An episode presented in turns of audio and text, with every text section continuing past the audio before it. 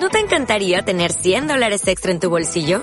Haz que un experto bilingüe de TurboTax declare tus impuestos para el 31 de marzo y obtén 100 dólares de vuelta al instante.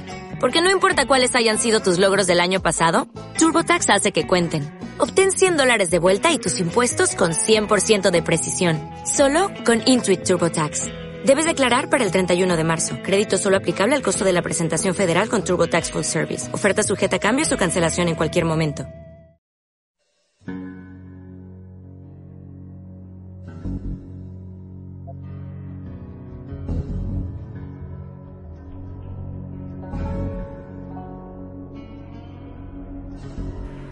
Hola a todos y bienvenidos a granmisterio.org.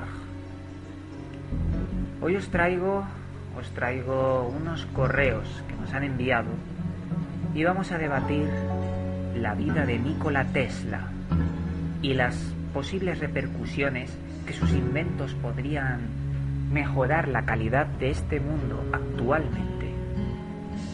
Vosotros sabéis que nuestro correo está abierto a todo tipo de dudas y preguntas podéis enviarlas a granmisterio.correo.hotmail.com Hace poco me llegó un correo, un correo de alguien que vamos a llamar B. y en el que exponía tres preguntas, tres simples preguntas sobre Nikola Tesla y la repercusión de sus inventos en la era actual. Para el que no sepa quién es Nikola Tesla, él nació en 1856 y fue un gran inventor, ingeniero mecánico e ingeniero electrónico. A él le gustaba mucho experimentar con el electromagnetismo y al final, finales del siglo XIX y a principios del XX, logró crear las patentes de Tesla y su trabajo teórico formado en las bases de los sistemas modernos de potencia eléctrica. Eléctrica por corriente alterna, que no se nos olvide ese dato. Incluyendo el sistema polifásico de distribución eléctrica y el motor de corriente alterna. Estas patentes del señor Tesla contribuyeron al nacimiento de la segunda revolución industrial. Tesla era de origen serbio y nació en el pueblo de Smiljan, en el Imperio Austrohúngaro. Aparte de su trabajo en electromagnetismo e ingeniería electromagnética, Tesla contribuyó en una, en una serie de, de inventos y de desarrollos que actualmente estamos utilizando muy bien. Desarrolló la robótica, el control remoto, el radar, las ciencias de la computación, la balística, la física nuclear y la física teórica. La Corte Suprema de los Estados Unidos lo acreditó como el inventor de la radio. Algunos de sus logros han sido usados, no sin controversia, para justificar varias pseudociencias y teorías sobre ovnis. También se especuló que había inventado un aparato que podía generar la antigravedad pero esto sería otro, otro tema, otro de sus misteriosos inventos y patentes. Porque patentes, de eso queríamos hablar sobre Nikola Tesla. Uno de sus inventos, poco hablado, pero sí que se tiene constancia de que lo creó, fue cargar, cargar los aparatos, unos aparatos que necesitan ser enchufados a la electricidad para que sus baterías cobren energía. Pues él inventó un aparato que por medio de ondas cargaba todo tipo de aparato, sin que estuviera conectado, obviamente. ¿Os imagináis actualmente que, por ejemplo, un aparato en medio de una ciudad, con unas ondas de baja frecuencia, pudiera cargar todo tipo de aparatos? Los hospitales tendrían electricidad permanente, las centrales eléctricas igual. Todos viviríamos mejor. Podríamos construir hasta máquinas que nos permitirían cultivar en el campo de forma automática y, ¿por qué no decirlo?, vivir sin dinero, vivir de la huerta, del arado, de forma automática y mecanicista. El señor B. vamos a llamarlo así, para mantener el anonimato, nos envió un correo, a gran misterio, como bien he dicho antes, en el cual decía así, Hola a todos. Escribo en relación a los estudios de Tesla y el HARP y voy a ser muy breve en la exposición de una pregunta que me planteo pero no he sido capaz de encontrar en la red una respuesta. Tesla estudió la posibilidad de enviar y recoger energía a través del aire de forma que podía alimentar bombillas. HARP envía energía a través de la atmósfera. Todas las personas utilizan móviles en la calle, ordenadores, TDT en su casa y estas redes están preparadas para enviar y recibir datos. Es conocido el origen militar de Internet y el control que permiten los buscadores sobre los gustos, datos y los datos de los usuarios. Se habla mucho del chip y su implementación obligatoria.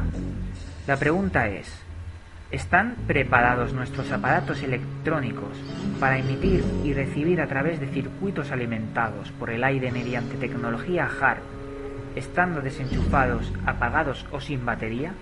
A lo que yo podría responderte es que sí, perfectamente el mundo está preparado.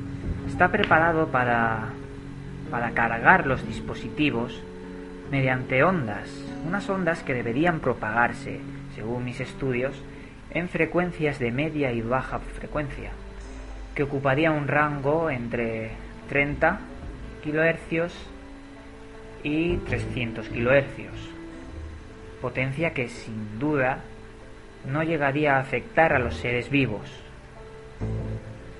Esta frecuencia actuaría por electromagnetismo. Y como bien he explicado anteriormente en este audio, se podría colocar en el centro de los municipios para cargar de forma de forma automática preparada diversos aparatos. Diversos aparatos que serían cruciales para la vida y posteriormente con el paso del tiempo y la implementación de esta tecnología, todo tipo de aparatos. Se podría hacer vida automática, incluso acabar con el, con el dinero, como he dicho antes. Se podría emplear máquinas que nos cultivaran y que nos mejoraran la, la calidad de nuestra vida. Tu siguiente pregunta es, emiten una frecuencia baja que alimenta nuestro miedo, apatía y confusión?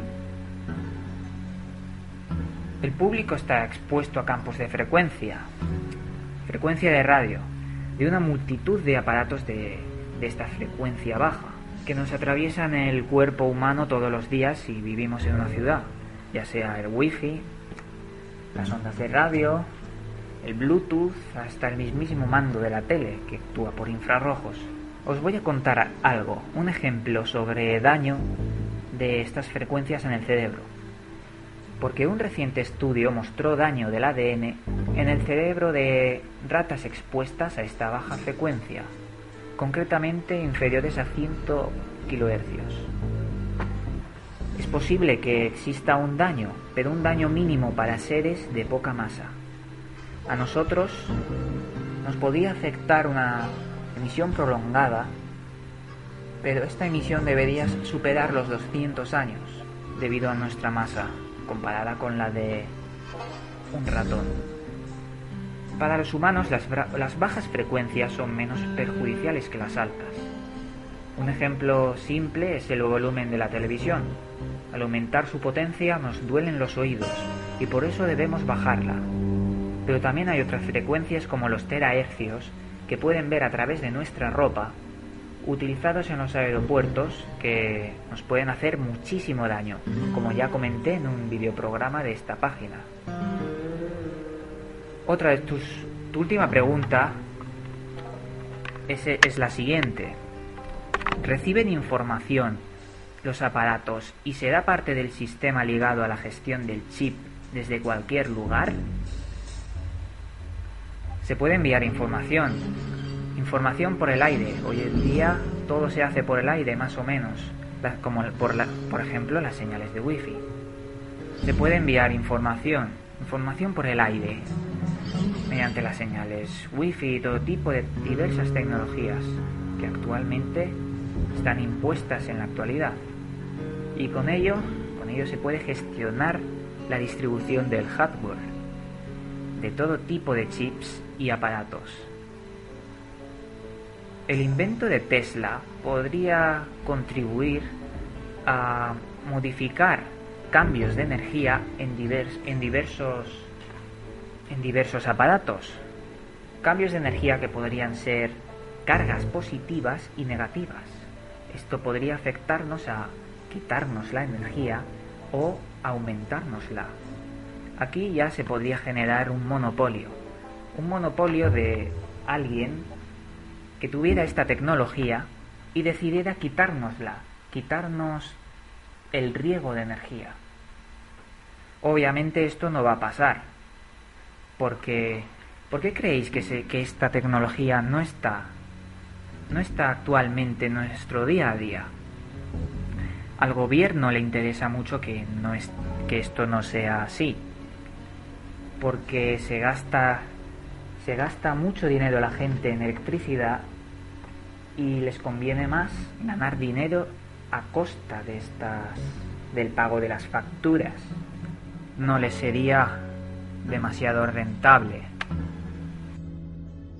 Nikola Tesla no, no ha sido el único vetado por sus patentes ocultas. El motor de agua.